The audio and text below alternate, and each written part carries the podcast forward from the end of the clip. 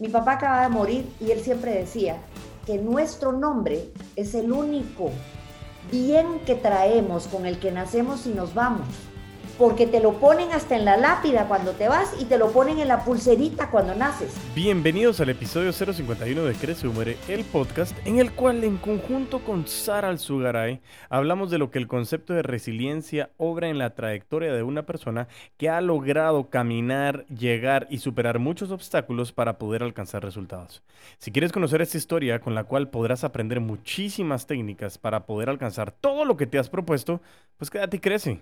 Hola a todos y todas, bienvenidos a Crece o Muere, el espacio que se ha dedicado a recopilar experiencias, errores, conocimientos y situaciones reales de un apasionado vendedor. Y como dice William Burroughs, cuando uno deja de crecer, empieza a morir.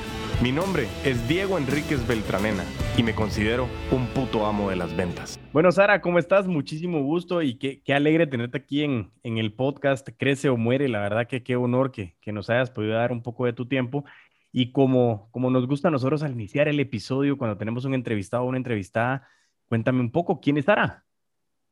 Bueno, ¿qué tal? Primero que nada, buenos días o buenas tardes o buenas noches, va a depender de la hora que nos escuchen. Eh, gracias por la invitación. A mí me encanta este tipo de, de, actividades porque al menos yo ya, ya puedo decir que soy un ser humano con un propósito de vida, que a veces llegamos a medio viejos, vamos a hacerlo entre comillas, Antiguos, eh, dice mi papá. Ambiguos. Antiguos. Antiguos, perdón. Llegamos algo antiguos y, y, llegamos sin propósito a estas edades, pero es que nadie nos explicó antes la receta de la importancia en la vida de tener un propósito y que ahora se habla mucho de eso. Bueno, pues soy una, soy una mujer con, con, un propósito claro en relación a ayudar, eh, de compartir, de acortar el gap que hay entre el sueño de un emprendedor y la realidad de afuera. Eh, porque yo he aprendido mucho, he pagado mucho derecho de piso y no hay nada mejor en esta vida que compartir todo ese know-how para cortarle ese gap a todos los que están afuera queriéndose comer al mundo, lo cual me parece genial. Entonces es un ganar-ganar porque yo le comparto mi know-how y esa persona me regala un poco de su energía. Entonces es muy bonito, el karma que se da por compartir y por ayudar es maravilloso. Eh, soy, pues, soy una madre de, de, tres hijos, digo dos porque son a los que más miro. Una está muy lejos, pero son tres hijos. y soy empresaria, he sido empresaria desde muy joven, emprendedora a morir y empedernida a morir, que cuando se me mete algo en la cabeza hay que hacerlo porque hay que hacerlo. Eh, se vuelve más que un propósito, una meta a, cumplir y alcanzar. Eh, soy una mujer muy ansiosa por, por lograr objetivos. Eh, pero ahora cuando mezclé mi objetivo con mi motivo de vida, mi propósito de vida, objetivo y propósito, mis objetivos y propósitos están encaminados en yo realizar mis metas, pero en el camino poder ir apoyando y ayudando gente.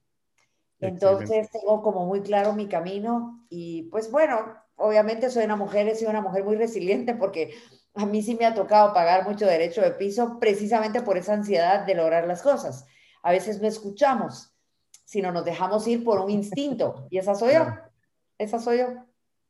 Totalmente, no, buenísimo, Sara. La verdad que creo que a mí, yo siempre he estado en contra de, de cuando uno llega a vender y es, es, es vengo a vender mi empresa que tenemos tantos años en el mercado, pero creo que en este caso no es una empresa, sino eres tú, tu nombre, Sara Alzugaray, quien me contabas que tienes 28 años de estar en el negocio de bienes raíces. Eso significa que ya realmente has pasado muchísimo el concepto desde el punto de vista de la evolución del ser humano y hablo de la evolución desde el punto de vista del comportamiento y la psicología del consumidor, porque tú me dirás, desde que iniciaste a hoy, ¿tú crees que ha cambiado un poco qué es lo que buscan las personas, cómo lo buscan, qué es lo que está entrando? Y cuéntame un poquito con relación a a ese conocimiento, ya que, como bien sabes, Crece o Muere está muy enfocado en el tema de las ventas, pero las ventas están muy arraigadas al tema de las emociones. Entonces, por eso la resiliencia, sobre todo viniendo de una mujer profesional con un recorrido y un respaldo tan reconocido, creo que nos puede agregar y estoy completamente seguro que vamos a agregar mucho valor. Y la primera pregunta que te quiero decir es, en esos 28 años que has tenido de experiencia, ¿qué has logrado determinar con relación al concepto de cómo tratas a tus clientes, cómo, cómo cuidas a tus clientes? ¿Qué ha cambiado en estos 28 años para poder ir conociendo un poquito más de esos distintos enfoques o si realmente hoy por hoy sigue siendo el mismo enfoque, sencillamente con distinta situación mundial? Bueno, los clientes casi siempre yo te diría que son los mismos. El cliente está buscando algo. Siempre el cliente, su primer, por qué existe el cliente es porque está buscando algo. Okay. Eh, o a lo mejor no sabe que lo está buscando, pero tú le puedes crear el deseo de buscarlo o de encontrar algo que obviamente tú tienes. Yo creería que hay dos tipos de clientes. El que sí está buscando algo y el que no sabe que lo está buscando, pero llega alguien inteligente que le provoca las ganas. Entonces hay dos tipos de clientes. Sí, o sea, hay dos tipos de clientes. Eh, me ha pasado en el, en el camino, en esos 28 años de experiencia de bienes raíces, no podría decirte que son 28 años consecutivos, han sido 28 años un poco cortados, porque los he cortado por otros proyectos que en ese momento eh, fueron un éxito o fueron un negocio en ese momento, eh, o inclusive yo te diría que dentro de los temas de por qué haces esos cortes es porque en tu vida decides eh, armar un hogar, decides tener hijos, decides, pero yo nunca he sido ama de casa, quiero aclarar. Es decir, siempre lo he cortado por un negocio, por un emprendimiento, por, por otro tipo de empresa, por lo que sea, pero siempre lo he cortado, lo corté durante un tiempo y luego ya lo hice ya permanentemente.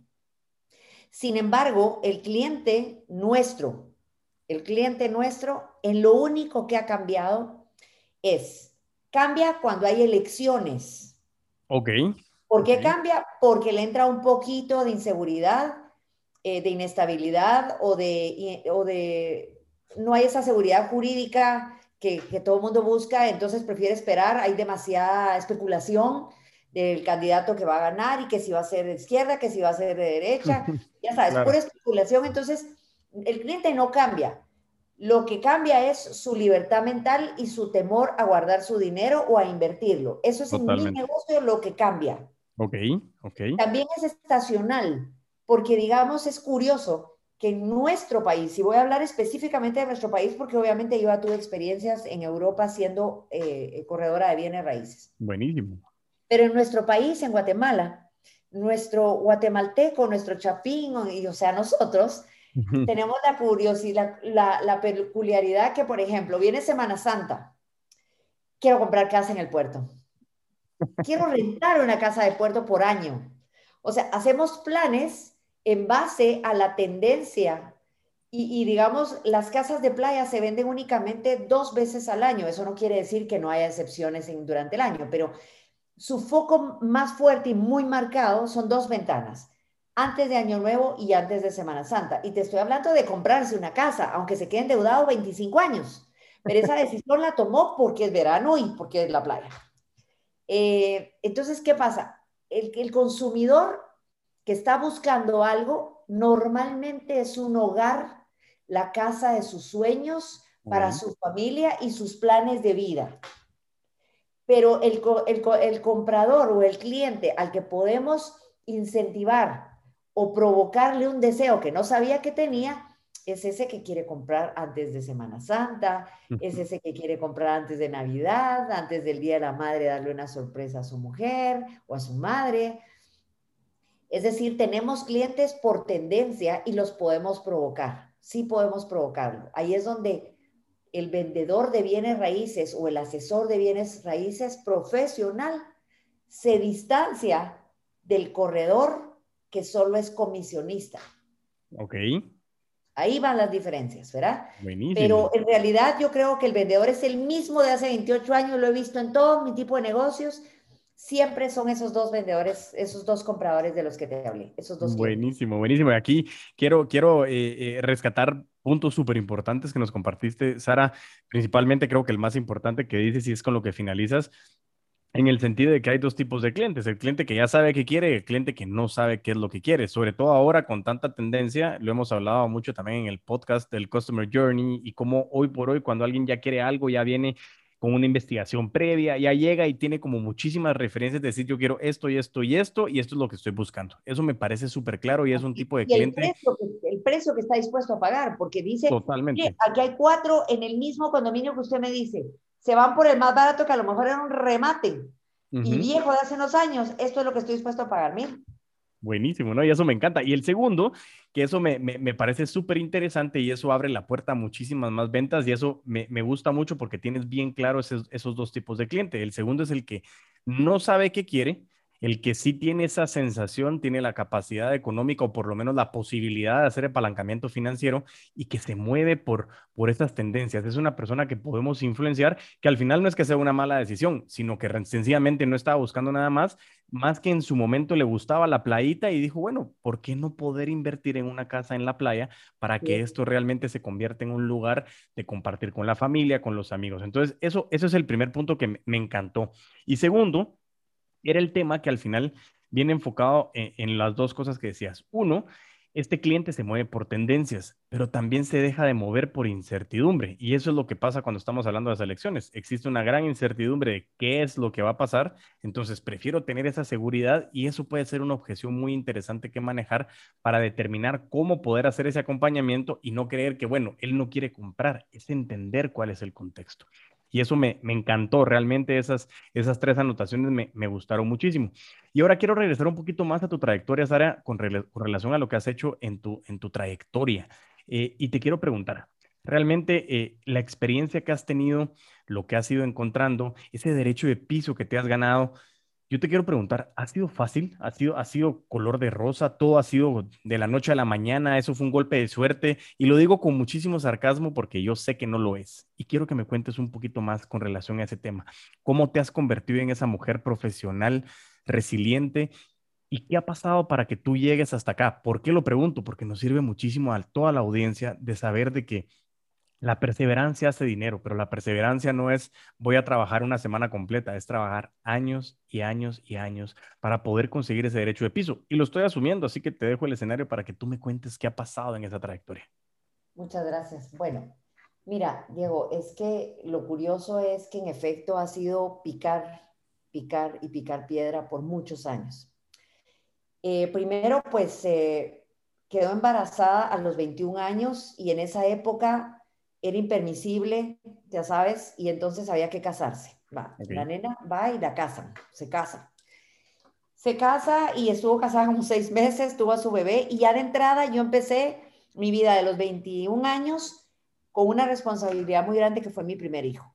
Pero la asumí, fue mi primera decisión que asumí como mía, no era responsabilidad de la otra persona. Yo en ese momento tomé mi primera decisión que fue asumir lo que había, la consecuencia de algo que yo había hecho. No podía echarle la culpa a nadie. Ahí fue mi primera decisión y mi segunda decisión fue tomarla de frente con los cuernos bien puestos y no echarle la culpa a mi alrededor y martirizarme por una culpa, porque por ejemplo, que no te dejan ver televisión, que en mi casa no se hablaba de sexo, que era, todo era prohibido, que no nos dejaban salir, que éramos solo únicas dos hijas mujeres, que teníamos un padre un poquito muy celoso como buen cubano. Entonces, yo pude haberle echado la culpa y a esa edad, eh, con inmadurez, eh, pude haberlo hecho, pero no, ese día yo tomé dos decisiones, asumir la responsabilidad y asumirla yo y, y verla de frente, o sea, no martirizarme por el tema. Este día creo que es una de las mejores decisiones que tomé en mi vida porque el cerebro es un músculo. Y entonces, en el momento que yo tomé esa decisión, de ahí en adelante, el resto de mi vida ha sido siempre el mismo patrón. Decisiones de frente, asumir responsabilidades e ir de frente. O sea, tomar la decisión de, haberlo hecho me permitió a mí que de, de ese momento en adelante todo lo que he hecho ha sido con decisiones de frente, asumiendo mi responsabilidad.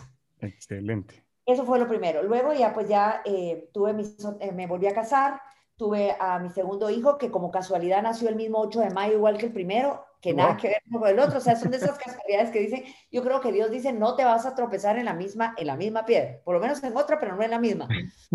Entonces, yo yo después, bueno, me volví a divorciar me volví a casar, ya el tercer matrimonio tuve 19 años casada, eh, que fue mi tercera hija. Tengo tres hijos maravillosos con, con sus perfiles muy diferentes los tres, pero muy buenos hijos, muy buenos seres humanos, hombres muy trabajadores, incluso dos de ellos son de parte de mi equipo de ventas. Buenísimo. Eh, y creo que, que eso ya para mí fue una página cerrada.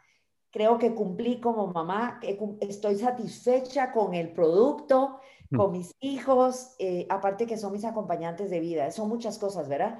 Excelente. Eh, pero eso te resume que he tenido que ser una mujer que he sacado adelante a mis hijos prácticamente sola y sin ayuda económica casi en su totalidad. Tampoco ha sido culpa de nadie. Es una responsabilidad que asumí en su momento y la tomé con tanta practicidad que hizo de mí una mujer muy trabajadora, muy emprendedora. Eh, nunca le he dicho no a nada. Eh, tampoco he sentido una carga en mis hijos, sino al contrario, siempre he sido como muy agradecida de las facturas mensuales, porque si no fuera por las facturas que maldecimos, casi la mayoría cada vez que llega, se nos olvida que esa es una de las razones por las cuales estamos trabajando. Totalmente de acuerdo. somos parte de una sociedad por esas facturas que tenemos que pagar. Entonces, no somos robots. Entonces, me volví muy resiliente porque tuve que asumir el rol de mamá y papá, tuve que asumir además mi responsabilidad en, en, que además estuvieran en los mejores colegios, porque siempre he creído que el que estudien y se rocen con muy buena gente, se le va a permitir que ese sea el target con el que puedan abrir puertas a nivel laboral más adelante, ¿verdad? O de negocios. Totalmente de acuerdo. Eh, eh, también sus principios, yo he sido una mujer católica toda mi vida, eh, con, con, padres muy católicos, y yo pues me encanta, o sea, yo soy exactamente igual y mis hijos son exactamente igual pero tenemos principios morales independientemente de la religión. Siempre hemos creído que los principios son los principios y, se deben llevar por delante hasta el final de tu vida. Excelente. Eh, además fui la, bueno, luego, además de decirte que parezco una Elizabeth Taylor ya con tres matrimonios, tres eh, sí te digo que, que en adición soy una mujer que cree que la vida es una sola, que la vida es maravillosa, que cada día cuenta, que hoy debe ser un día digno antes de morirme. Yo no sé si mañana voy a amanecer viva, entonces para mí es bien importante el hoy. Yo a veces me acuesto muy tarde, pero estoy feliz trabajando o haciendo cosas, así sea ver televisión, pero estoy consciente de que estoy aprovechando el día al máximo y le estoy sacando el jugo al máximo. O sea, estoy consciente. Eh, si me tengo que levantar un poco tarde, no importa, me levanto un poco tarde porque soy dueña de mi tiempo y si tengo que cancelar una cita, de verdad la muevo y veo qué digo, pero soy dueña de mi tiempo y de mi descanso, tanto el tiempo que quiero estar despierta como el tiempo que quiero estar dormida. Para mí es importante el balance entre los dos. Em, fui la primera dirigente mujer de fútbol en un país bastante machista. Mm. Esto fue en el 97 y no solamente en la categoría mayor del fútbol, en la, eh, en la, primera división, en la división mayor, sino que fui la primera dirigente mujer en el Club Aurora del Ejército de Guatemala. ¡Wow!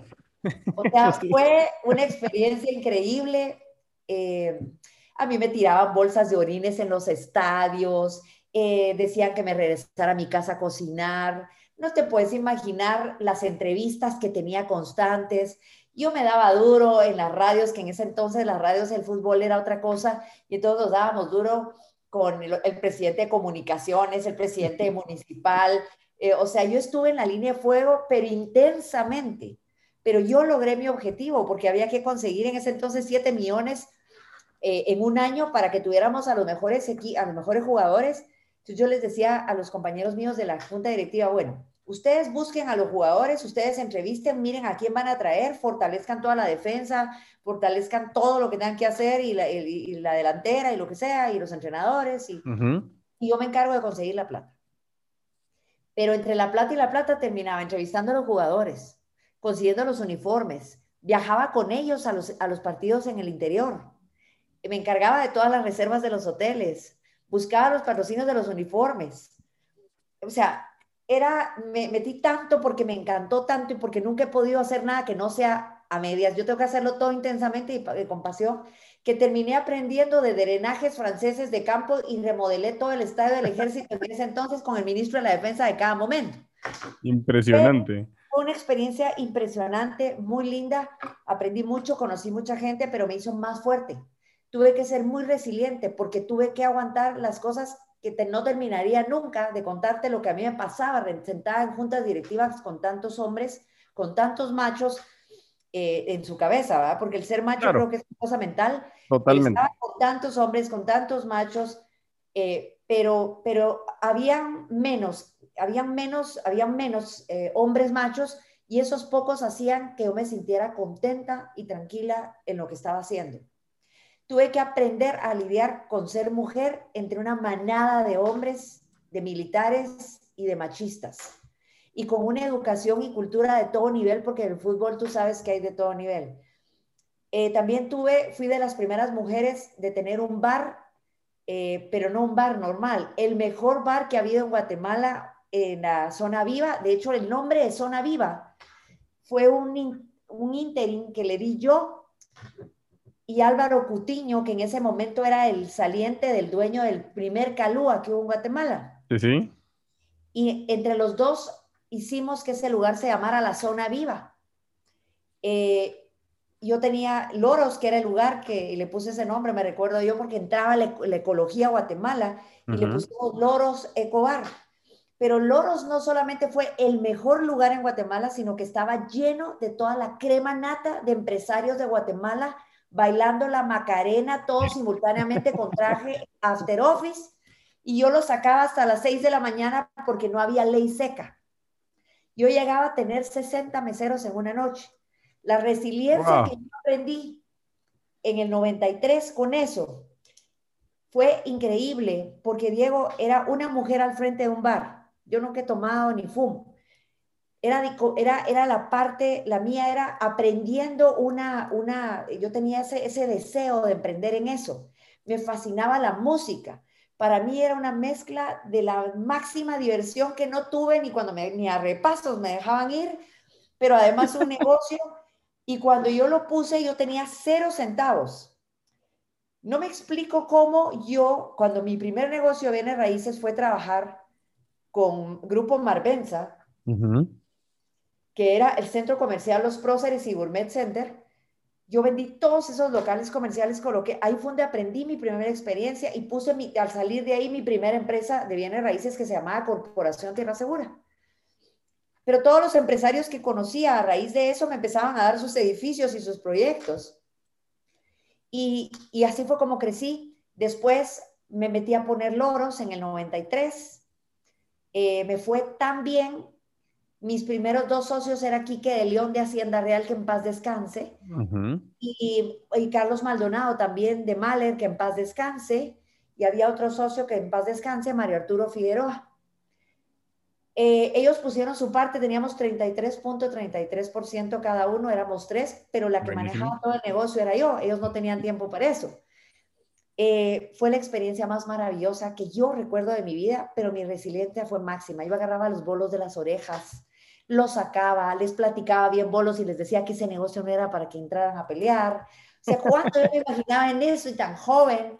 Eh, aprendí a lidiar con meseros, aprendí a cómo medir, no había aplicaciones ni apps, ni, ni, ni, es decir, no podías comprar un software que te permitiera medir y, sacar el valor de un trago por la cantidad de, de lo que llevara. Por supuesto. Tenías que calcular con los dedos las onzas, tenías que calcular el precio promedio y eso me enseñó mucho Quique de León, que fue mi, uno de mis mentores y Carlos Maldonado, dueño de Malen en esa época. Yo tuve los mejores mentores en mi vida. Dios puso ángeles toda mi vida. Y ahí comenzó con loros, lo vendí en el punto más alto. Mis socios decidieron vender porque si yo no estaba, simplemente se vendía. Después me metí a invertir en gasolineras. Tuve la primera fue la gasolinera Prisa Los Próceres pero siempre me manejaba en bienes raíces porque ahí comercialicé todos los locales de Futeca, de, Prisa, y desde entonces empecé a hacer todos esos clientes. Me alejaba porque ponía, luego vino Eurobodegas, porque Eurobodegas con la famosa claquermanía que diseñé eh, con el clacker. Claro. Fue una locura. Eh, yo tenía la terraza de mi casa completamente llena de mis exmeseros, enhebrando todos los clackers eh, miren, ha sido una, una, yo he tenido un negocio tras otro exitoso. He caído muy fuerte dos veces a una quiebra total. Eh, la más fuerte fue cuando decidimos poner, comprar la franquicia de Justice, las tiendas para, para Centroamérica. Nos fue, abrimos las tiendas, eran exitosas, pero Estados Unidos nos dio un manual de operación sin haberlo probado en Latinoamérica. Fuimos su conejillo de indias. Entonces abrimos todas las tiendas, tuvimos que reducir después los tamaños en los centros comerciales. Llegamos a tener más de 100 empleados. Wow. Pero te sé decir que vendíamos muy bien porque la franquicia era maravillosa. El problema es que no nos dábamos cuenta dónde estaba el error, porque nunca eres lo suficientemente capaz hasta para leer los errores a tiempo fue una debacle porque, porque reducir un local de 120 metros, bajarlo a 60 metros y convencer a Estados Unidos que ese era el tamaño perfecto, teníamos que buscar otro local dentro del centro comercial que estuviera en un área, o sea, un área buena. Eh, y en ese interín se perdía mucho dinero porque había que cerrar, volver a abrir, traer de la franquicia todo lo que iba en las paredes, volver a modificar con autorización de ellos todos los procesos. Después ellos deciden que por la bolsa de valores ya no iba Brothers, que era Justice and Brothers, niñas y niños. Entonces quitan Brothers, pero nosotros teníamos que despegar rótulos gigantescos de los centros comerciales porque estábamos en las Fashion Area o Boulevard. Claro. Era, eran, vaya, cada, montar cada tienda 300 mil dólares. Nosotros perdimos millones, millones, todo lo que habíamos ganado con Eurobodegas se perdió, esa fue nuestra primera gran quiebra. Y Eurobodegas pasó muchos años que la claquermanía en toda Centroamérica, que los apestosos, que las per, fumitas, todos esos juguetes de colección. Hicimos muchos juguetes, los, los Draco Toons, los Draco Yoyos, los, todos esos juguetes y todas esas colecciones las hicimos nosotros y yo hacía todos los anuncios de cada juguete. Yo hacía el, el jingle de la canción y me metía en los estudios de grabación y yo hacía la letra, todo lo hacía, me, involucraba con tanta pasión en cada cosa que cada proyecto era muy exitoso, porque yo siempre he dicho que los negocios no son las cuatro paredes, somos las personas y el alma de nosotros. La energía que tú le inyectas a un proyecto con esa misma energía y con ese mismo falta de miedo se va el negocio en línea blanca, o sea, se va de corrido.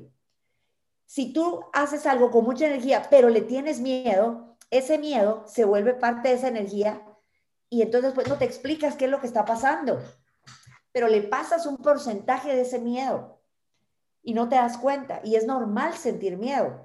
Yo no he habido, no ha habido una cosa en mi vida que he ejecutado en el cual no haya sentido aquellas hormigas en el estómago. Pero es que sin esa energía y sin esas mariposas, ni siquiera novios hubiera tenido, porque los novios nacen por esas mariposas. Sí, ahí, ahí, ahí me recuerdo solo para interrumpirte, hay, hay una frase que a mí me encanta y creo que a colación de lo que dices es, si algo te da miedo, pero a la vez te emociona, es algo que debes de hacer. O sea, porque es válido tener miedo, pero esa emoción hay que aprender a sentirla. Sigue, por favor. Es el miedo de las mariposas, es distinto al miedo y al temor destructivo. Entonces, ese miedo a las mariposas es sano porque te está doliendo la entraña de tu, de tu alma, de tu corazón, eh, porque lo único que sabemos es que el corazón está aquí porque es fácil verlo, pero el alma no sabemos dónde está. Y cuando tú le preguntas a alguien dónde está tu alma, todo el mundo te dice aquí porque visualiza su alma y su corazón. Claro. explico. Y que, y pues, y que quién quita que esa alma esté en el estómago, porque todo va a caer al estómago. Cuando te pones nerviosa, el estómago es el que sufre. Cuando estás emocionado, el estómago lo siente cuando algo, todo es el estómago. Entonces yo digo, el alma, ¿verdad? Mi alma al menos está en el estómago. me parece excelente, me parece súper interesante. Entonces, si el estómago no reacciona a algo, algo no está bien o algo está mal.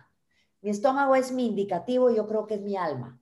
Entonces, con esa alma y con ese estómago alborotado, fui haciendo muchas actividades, muchas cosas de eurobodegas Eurobodegas creció a tal punto que toda, porque hice un convenio con los canales de televisión, yo no era nadie, yo iba con Fernando Villanueva en ese entonces y le decía, Fernando, quiero hacer, le vendía la idea, yo le vendía la idea y me la compraba y me decía, ok, no tengo dinero para pagar eso, pero te puedo dar un porcentaje de mis ventas.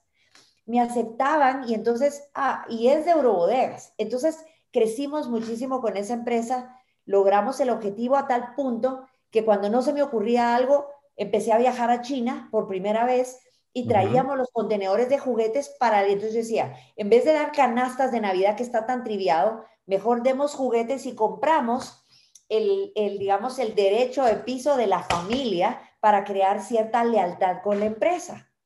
Entonces, ¿qué mejor si son juguetes? Yo fui la primera persona, empresa, que cambió el concepto del navideño que fuera juguetes para los niños en los convivios en lugar de canastas familiares. Qué genial. Eso fue en el 99, más o menos. Eh, y entonces crecíamos cada año un 10%, llegamos a tener casi toda la iniciativa privada, traíamos 10, 12 contenedores y ya estaban esperando las chicas para empacar. Yo ya tenía todos los papeles cortados en base a las medidas, los nombres de todos los niños, salían todos los contenedores a entregar el día de los, de los convivios. Eh, tenía que rentar espacios y bodegas vacías en los condominios donde estábamos, solo mientras podíamos alquilar y almacenar, eh, porque era momentáneo. Claro, por supuesto. Pero era parte del servicio, que la gente no quería que se le entregaran antes porque no tenían dónde ponerlos, sino quería que se les llegara el día del convivio. Entonces había que empacar, traer los juguetes, eh, garantías, todo, todo, todo, hasta que inclusive llegamos a ser un proveedor muy fuerte de Walmart por muchos años, eh, porque logramos ese objetivo, o sea, logramos el objetivo en grande. Pero cuando todo ese dinero que íbamos ganando se empezó a juntar, decíamos, tan malo es tener, no tener dinero como tenerlo y no saber qué hacer con él. Impresionante esa frase, me encanta. O sea, es tan malo no tenerlo como tener demasiado y no saber qué hacer. Para nosotros era demasiado en ese momento. Entonces fue cuando empezamos a crear, a ver si traíamos una franquicia, queríamos ir sobre seguro, entonces decíamos, ¿para qué vamos a inventar el agua caliente? Y fue donde trajimos esa franquicia, nos vendieron todo, digamos, nos dieron toda la capacitación, nos vendieron todos los manuales de operación, pero el pequeño, el pequeño detalle y que nosotros con esas mariposas y que con, esa, con ese positivismo y esa ilusión no vimos o no escuchamos. Ellos no tenían experiencia con Latinoamérica. Y fuimos su conejía de indias.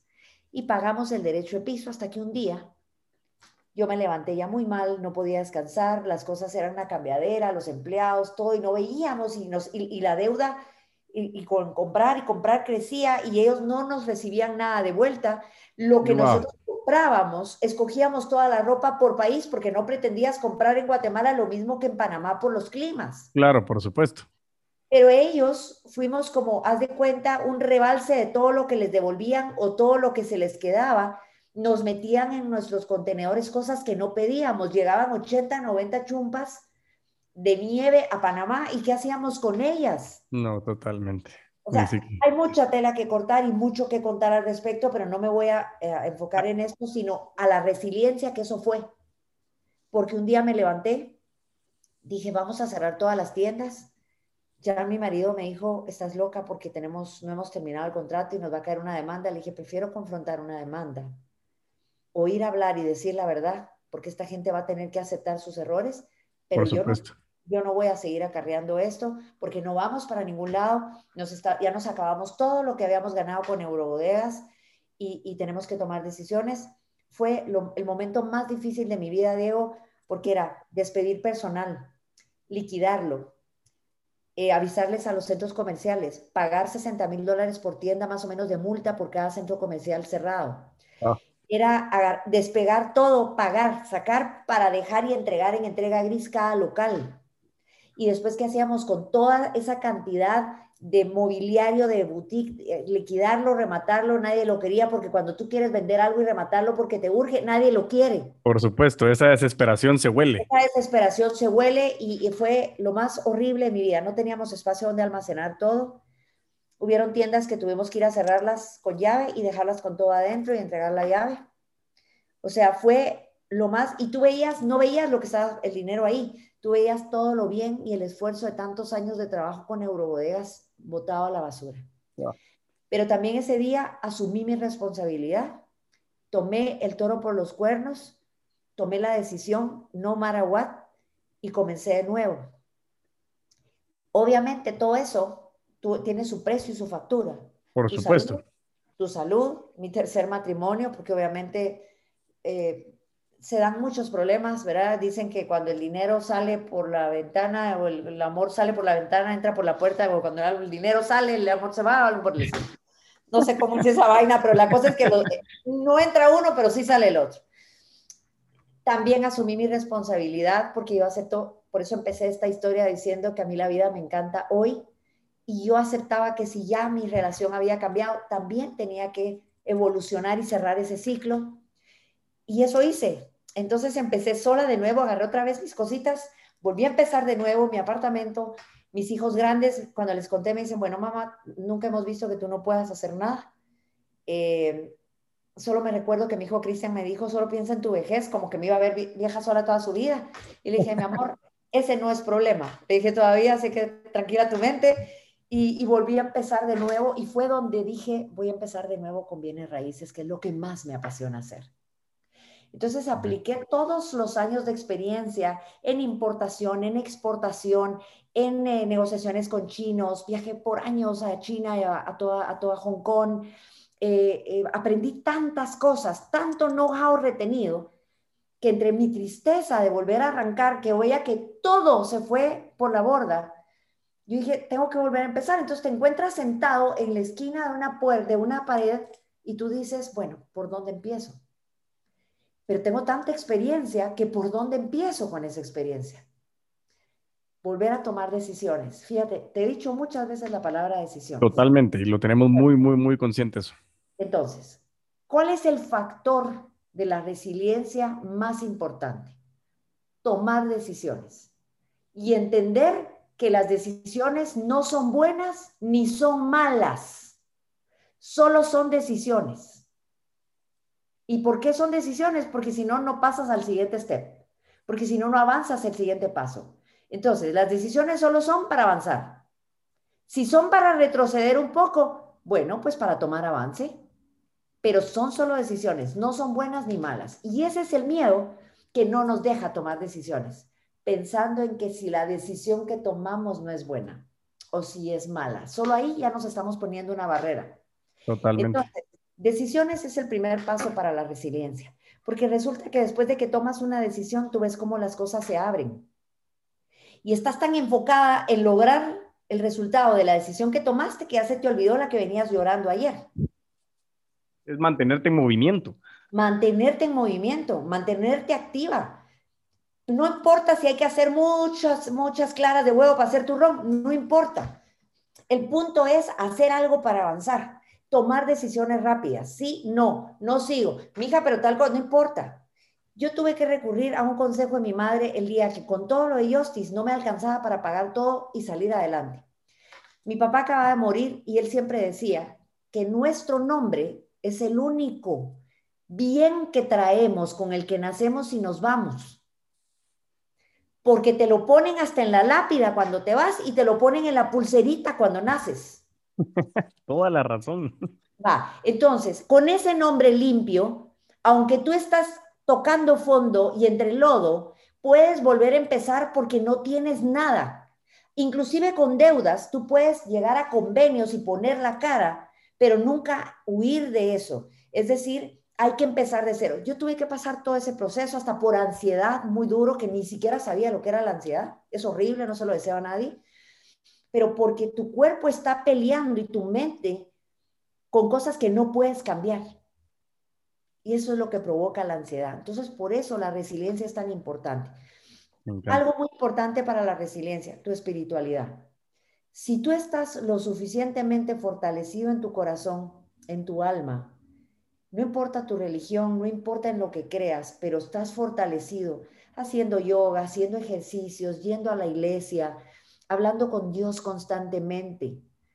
Eso hace que cualquier golpe externo lo recibas con más impacto, o sea, el impacto sea menos fuerte. Ok. Ok, entonces, decisiones, eh, fortalecimiento espiritual y propósito. Me encanta, Sara, de verdad que, que, que, una, una historia apasionante que realmente hasta si te diste cuenta hablaba poco porque estaba tan, tan concentrado escuchando y lo más interesante es que la manera en que la cuentas nos llevas a imaginarnos todos esos procesos y creo que fue como que muy, muy enriquecedor. Y ahora, a mí lo que me encantaría es con toda esta historia que nos contaste, si tú no te has, dado cuenta negocio tras negocio tras negocio, con esa marca tan importante que es tu nombre, que es lo que me estás mencionando y me encanta ese consejo que te dio tu padre, eh, quiero que podamos aterrizar eh, específicamente en el tema de las ventas y decir, si te das cuenta todos los negocios, todo lo que has hecho, las caídas, las levantadas, ya que apuntaba, decir, bueno, errores, caídas, tiempo, quiebra. Hoy por hoy, si estamos hablando con una persona, eh, una mujer o un hombre que me está diciendo de que está complicado por el tema de la crisis que hemos vivido en los últimos meses, eh, que la situación fue distinta eh, y, que nosotros le queremos decir que las ventas es una solución, porque vender realmente, como decías tú, puedes no tener nada, das la cara, tienes tu nombre, empiezas de cero y tienes que empezar a moverte. Y me encantó lo que decías en el momento de irte a la televisión, es decir, yo le tenía que vender la idea. Y eso me gusta muchísimo porque como que solidifica lo que nosotros decimos, las ventas están en toda situación, porque tienes que vender ideas, tienes que vender posición, tienes que vender imagen, tienes que vender negocios, tienes que vender casas, tienes que vender bienes, servicios, lo que sea. Pero mi pregunta es, con todo este trayecto tan resiliente que nos has contado como una madre, como una esposa, como una hija, en todo lo que has logrado hacer, ¿cómo has logrado estructurar que tu tiempo sea el recurso, ese recurso limitado, porque todos tenemos 24 horas en el día. ¿Cómo has aplicado ese recurso tiempo para que siempre estés en constante venta? Porque todo lo que estás haciendo es vender. Todo lo que haces hoy es vender. Entonces, lo que quiero entender es, para poderle trasladar a la gente y decirle, oye, no te preocupes, el tiempo existe. ¿Qué has hecho tú? ¿Qué recomendación nos podrías dar para decir cómo aplicar el tiempo para que tus ventas comiencen realmente a generar y que no nos sintamos en, ese, en esas arenas movedizas de que si, si no nos movemos mucho nos comenzamos a hundir? ¿Qué nos puedes contar con eso? Bueno, eh, el tiempo es sagrado, definitivamente que sí, pero partiendo de la premisa que yo te acabo de decir, que para mí el día de hoy es el que cuenta. Okay el día de hoy tiene 24 horas, pero de esas 24 horas, al menos 6 son para dormir. Ok. ¿Ok? Bueno, 6 son para dormir para que al día siguiente no estés como un sonámbulo. Pero el resto de las horas, si tienes disciplina, les puedes sacar el mayor provecho posible. Es decir, hoy en día, tanto celular, tantas redes y tantos medios nos han quitado el enfoque de muchas cosas, porque tú puedes estar trabajando, pero en un minuto que te pones a contestar un mensaje, ya perdiste casi una hora entre lo que lo contestabas, pensabas lo que le pusiste, y te, fue que se te fue un videito ahí rapidito de YouTube que te encantó de una cantante, ya te fuiste. Entonces, ahora la lucha nuestra en el tiempo es estar recuperando nuestro enfoque porque lo perdemos constantemente durante esas 24 horas quitándole las 6 del sueño se nos va en estar peleando por recuperar las horas que sean realmente rentables. Entonces la disciplina te regresa, la disciplina te regresa a la conciencia de que yo no me puedo ir a dormir si no terminé y si no le puse un check a todo lo que tenía para ese día. Porque en la disciplina va el hecho de que yo haga un cuadro de las cosas pendientes, haga un cuadro de los clientes a los que les tengo que mandar una búsqueda, y de los clientes que me están pidiendo les vaya a captar su casa para que se las promovamos. Por supuesto. Pero además también tienes un tiempo en tu lista de tus cosas personales pendientes. Así sea echarte un vinito con alguien y platicar. Porque es que si no balanceas tu vida, es un problema, porque llega un momento que te vuelves una máquina de trabajo constante y de, y de, y de redes sociales. O sea, eso es lo que nos está comiendo. Entonces, para mí la disciplina es lo más importante. Los vendedores que no tenemos disciplina, no somos buenos vendedores, porque creen que ser vendedor es solo la parla, lo que le va a ir a decir al cliente y que tiene buena lengua para, para convencerlo. Pero ¿de qué sirve que esté con el cliente una hora hablando si no le da seguimiento, si no lo aprende a escucharlo? La escucha activa es vital, que sepa qué es lo que le está diciendo que quiere, para que hable menos pero después, además de todo, que lo comprenda un poco porque vamos a tener muchos clientes que sin querer se están desahogando de su vida personal o privada cuando te están diciendo lo que quieren. Buenísimo, me encanta. Tenemos que hacerle un poco de psicología, un poco de, de escucharlos, un poco también de darle lo que quiere, pero si tú no lo tienes, también hay que tener las agallas de decirle, no lo tengo, pero le voy a recomendar a alguien que sí lo tiene. Excelente. Y ganarme un centavo por eso. Porque al día siguiente te viene de vuelta un cliente que sí quiere lo que tú tienes. Eso me gusta muchísimo, me gusta muchísimo. A una boutique, entras a una boutique, te pones un pantalón, no te lo has terminado de cerrar y la señorita te está diciendo, qué lindo le queda. Y, te levantas la blusa y le decís, pero si no me cierra. Entonces, te sentís engañado, te si algo tenemos los seres humanos, es que no podemos engañar a los otros. Es decir, si alguien te cae mal y te reís con él y lo saludas por educación, pero el otro no es tan tonto para no darse cuenta que le caes, que, que esa persona no, que él no, te, no le caes bien. Pero al menos Totalmente de acuerdo. esfuerzo, o sea, pero uno piensa que no se dio cuenta. Es que ese es el error, sí se dio cuenta, porque hay una energía que sí se siente. Igual es el comprador, igual es el cliente. Siente tu energía de tu necesidad urgente de vender porque si no, no vas a poder pagar tus facturas de este mes. Esa ansiedad del vendedor es el peor veneno que tienen los vendedores. Totalmente de acuerdo contigo. La ansiedad que se le pone a un cierre es el peor enemigo de un cierre. Es que casi mejor decirle Dios de una vez al cliente. Dale la mano, dale por hecho y ponerle de una vez, tacharlo porque ya no lo vas a volver a ver. En efecto. Esto no, desafortunadamente, eh, el vendedor no puede comer ansias, no puede demostrarlo, tiene que tener una fortaleza emocional constante para poder respirar profundamente y que no trasladarle al cliente su, urgencia económica o, de otro tipo. Eh, hay que darle tiempo al tiempo. Lo que sí he aprendido es que cuando tú empiezas a ahorrar, la cuenta que tienes en el ahorro no solamente te sirve para una emergencia ni una eventualidad. Esa cuenta de ahorro dirige tu vida porque te da tal paz que cuando un cliente se va o no, no le dejaste de transmitirle tu ansiedad. Exactamente. Tú no puedes tomar decisiones sin dinero, Diego. Por ende, si se percibe una persona que no lo tiene y de verdad lo está necesitando. Como te dije al principio, una de mis, tengo, ¿de qué me sirve tanto know-how si no lo puedo compartir, Diego? Cuando yo regresé de Madrid porque según yo me iba a vivir y vendí todo y me fui. Y en eso, ¿quién contaba con la pandemia? Por cuando, supuesto.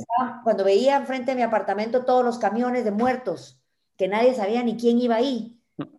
Yo te, y yo sabiendo que mis hijos y mi mamá estaban aquí, yo dije, ¿qué estoy haciendo allá?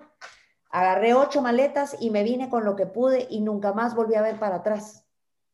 Y en el tiempo en que estuvimos encerrados me sirvió a mí para crear de nuevo mi empresa, para entrenar 12 equipos de ventas, gente que estaba en sus negocios, pero muy bien, pero que tronaron y por dónde empezaban y me pidieron ayuda. Entonces yo los empecé de cero a todos y a todos les enseñé todo mi know-how. Hice lo que hice fue hacer mi libro de manual de operaciones mezclado con todo lo que le aprendí a una franquicia tan importante como es Rimax, que siempre la llevo en mi corazón, y a todo lo que aprendí en la vida real en los negocios. Entonces, lo, lo que hice fue comprimir todo eso, lo fusioné, hice todos mis manuales de trabajo y mis cuadros, hice mi propio know-how y con eso entrenado a todo mi equipo para que todo el mundo sepa que estaba con alguien de mi equipo. Que todos hablan igual, contestamos casi lo mismo, usamos las mismas presentaciones, todos toman fotografías igual, los enseñé a tomar videotours virtuales porque lo traía de España. Se estandarizó todo se estandarizó a tal punto que yo siempre les he dicho, no demuestren una prepotencia que su cabeza no tiene. Sean bondadosos, sean honestos, sean buenas gentes, den una mía extra. No importa que el negocio no se cierre, no coman ansias. Y, y eso es lo que he trasladado a ellos, eso. Mi propósito de vida es ayudar. Mi meta mis aspiraciones, que son mis sueños propios. Eh, y yo creo que esa ha sido la mezcla. Y los vendedores deberíamos tener esa mezcla. Buenísimo. Un propósito y la fortaleza de espiritual y todo para poder llevarlo todo de la mano, ¿verdad? Me encanta la verdad, Sara. De verdad que, que, que, impresionante todo lo que nos has contado realmente, cómo este enfoque en las ventas, en tus negocios, en la resiliencia, en las decisiones, en la conexión de tu pasión con esos objetivos y el siempre mantenerte en movimiento ha hecho hoy por hoy que nos cuentes tantas historias de altas y bajas, pero que si sacas el promedio siempre ha sido muy alto y que ese sentido es la conexión que tienes tú como persona, tú como persona, ser humano, a la hora de vender y sobre todo lo que decías, no engañar, porque esa ansiedad la gente la siente. Y realmente nosotros en el podcast de Crece o Muere hablamos del concepto de las ventas relacionales y es un humano con otro ser humano que cada quien tiene sus necesidades y es ¿Cómo puedo influenciar en ti a que tomes una decisión que te va a ayudar y te va a generar beneficios? De verdad que, Sara, estoy muy contento de haber contado con, tu presencia en el podcast. Me encantaría que si alguien de repente tiene alguna necesidad en bienes raíces, alguien quiere conocer cómo está trabajando la empresa de Sara, alguien quiere de repente decir, Sara, me encanta, yo quiero trabajar contigo, ¿cómo te puede encontrar la gente en redes sociales? ¿Cómo te pueden contactar? ¿Qué, qué, qué pueden hacer para venir a decir, yo quiero estar con Sara Alzugaray? ¿Qué hacemos? Bueno, es re fácil porque mi teléfono aparece hasta en el papel de baño, es decir, el teléfono, las páginas, tenemos, tenemos más de 60 mil seguidores por red, es decir, tenemos muchísimas redes, estamos en YouTube, estamos en Facebook, todos mis vendedores, todos mis equipos es Propiedades Platinum Diagonal y el nombre de mi agente y manejamos la misma imagen, eh, estamos en Instagram, hasta en TikToks, o sea, estamos en todos lados, es muy fácil. Yo sí recibo muchos mensajes y los agradezco del coraje de muchos dueños de empresas de bienes raíces que me piden tomar un café para darles yo ideas y lo hago porque yo no voy a dejar de crecer porque lo comparto todo. Al contrario, yo, como tú dijiste, arrastro un nombre que creo que lo he fortalecido con muchos años de sinceridad, de honestidad, de, hacer trabajos limpios y de ser una persona honrada y honesta pero sobre todo eh, que comparte y comparto mucho. Todo mi equipo de ventas lo hice de cero y ahora me debo a todo mi equipo. Yo tengo una foto espectacular de todo mi equipo en mi escritorio, la miro todos los días porque yo tengo que acordarme que me debo a todos ellos, que no los puedo dejar hundirse, los tengo que sacar a flote a como dé lugar. Los saqué en plena pandemia, los tengo que seguir sacando y mientras sigan conmigo, yo voy a ser de ellos eh, no solo los mejores vendedores del mundo, sino que logren sus objetivos y sus sueños, porque tú bien sabes que mi, quizás mi propósito más grande con cada uno de ellos es fortalecer su vida personal, su yo interno, como seres humanos. Me interesan más como seres humanos que como equipo de ventas. Buenísimo, Sara. De verdad que te agradezco muchísimo por tu tiempo. Ha sido un honor tenerte aquí en este podcast y pronto nos estaremos viendo para más conversaciones. Así que te deseo una muy feliz noche y muchísimas gracias por haber acompañado en este podcast de Crece o Muere y poder contar con tu presencia. Gracias, Diego. Un abrazo grande. Un abrazo. Hasta luego. Adiós. Muchísimas gracias, Sara, por todo tu aprendizaje y los conocimientos. Y a todos, muchísimas gracias y los invito a que seamos resilientes para poder alcanzar todo lo que nos podemos proponer. No te olvides de seguirme en mis redes sociales como Facebook, YouTube y LinkedIn como Crece o Muere el Podcast, eres el puto amo de las ventas, y en mis redes personales como TikTok e Instagram como arroba puto amo de las ventas. Y mientras tanto, nos volvemos a escuchar, a vender con todos los poderes.